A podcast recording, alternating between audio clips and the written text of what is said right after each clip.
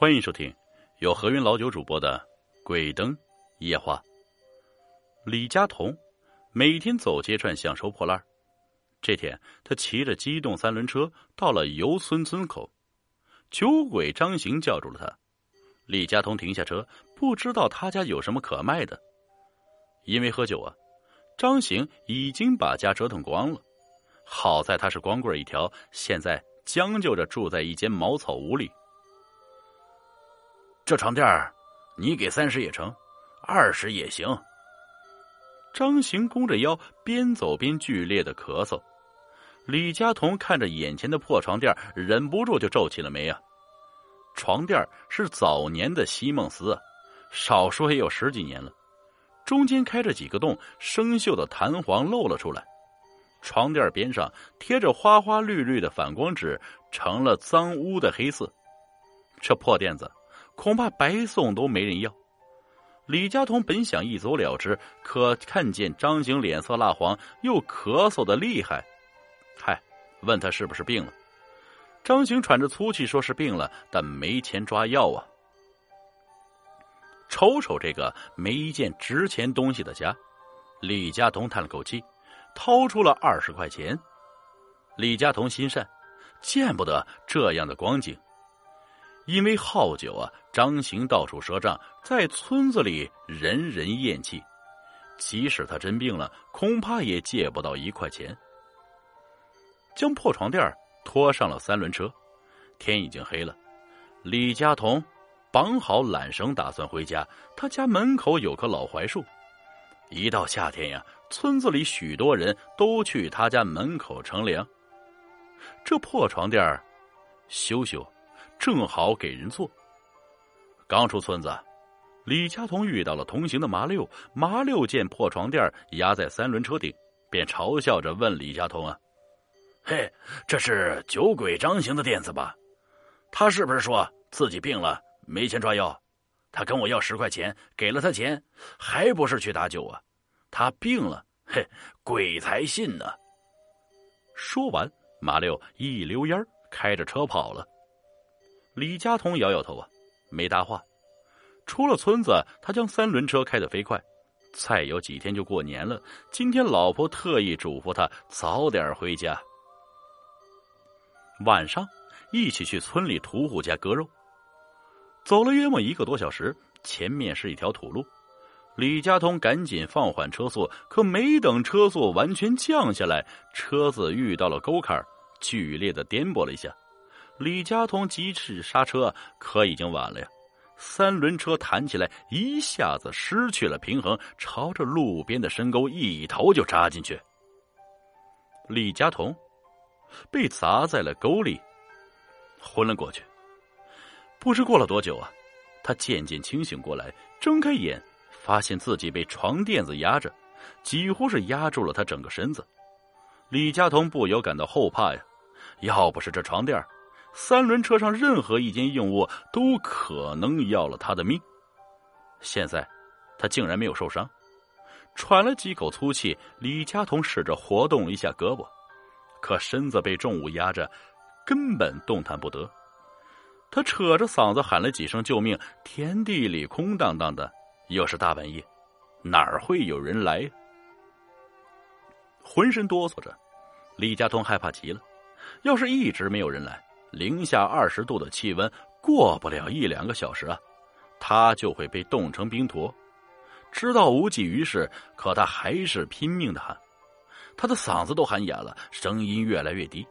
渐渐的，李佳彤再没有一丝力气，感觉自己快要睡着了。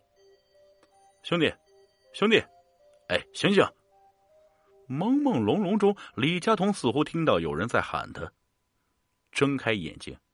闻到了股扑鼻的酒味儿，接着一个酒瓶伸到了他嘴边。李佳彤睁大眼睛，看清眼前蹲着的人是张行啊！张行示意他赶紧喝几口酒暖暖身子。李佳彤张开嘴，头却不能动。张行索性举起酒瓶往他嘴里倒，用力吞咽了几口烧酒。没过片刻，李佳彤觉得胃里一阵火辣辣的，打了个寒战。身上竟暖和了许多。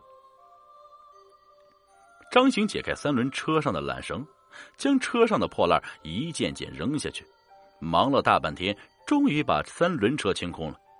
他蹲下身子，用肩膀将三轮车扛起道缝。李家通急忙手托着床垫，身子一点一点的蹭了出来。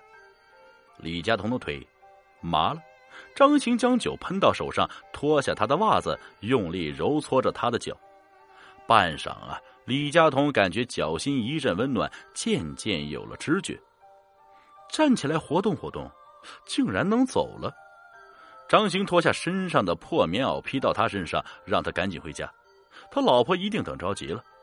李佳彤跳了跳脚，问他怎么会到这儿。张行笑了，说自己拿着钱去镇子上买酒，村子里赊的酒太多，二十块钱不够还债，买了两斤散酒。他一路上走，一路上喝，大老远看到了自己的床垫，那床垫上还贴着花花绿绿的反光纸，他一眼就认出来了。觉得好奇，就走过来看，想不到竟是他的三轮车翻了。李家同道了谢，朝家的方向走，走出几步，回过头，却见张兴还守着他的三轮车。李佳彤摆了摆手，大声说：“这车子不用人看，三更半夜的丢不了。没事儿，我就在这儿给你看着。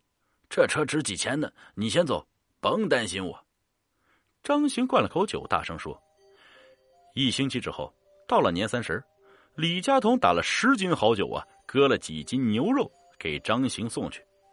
不是张行，不是他的床垫，两个李家同也没有命。走到门口，却见门口上挂着一把大锁。李家同奇怪，大过年的，张行无亲无故，这去哪儿了？见他站在门口发怔，邻居问他干什么，李家同说：来找张行。”邻居叹了口气啊，说他死了，死了一星期了，前天才发送了。李佳彤大吃一惊，说一星期前自己还收了他的床垫啊。就是那天死的，他手里有二十块钱，让人叫来了医生，不知是用错了药，还是病得太厉害，打了针，在床上叫了一个时辰就死了。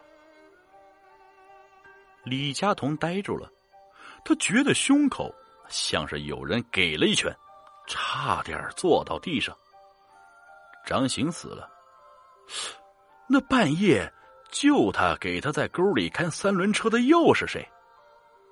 半晌，依照邻居的指点，李佳彤来到张行的坟前，十斤好酒都倒在了坟头上。他喃喃的说：“呀，老哥，这酒啊。”是我特意为你打的，在世间做酒鬼，到天上做酒仙吧。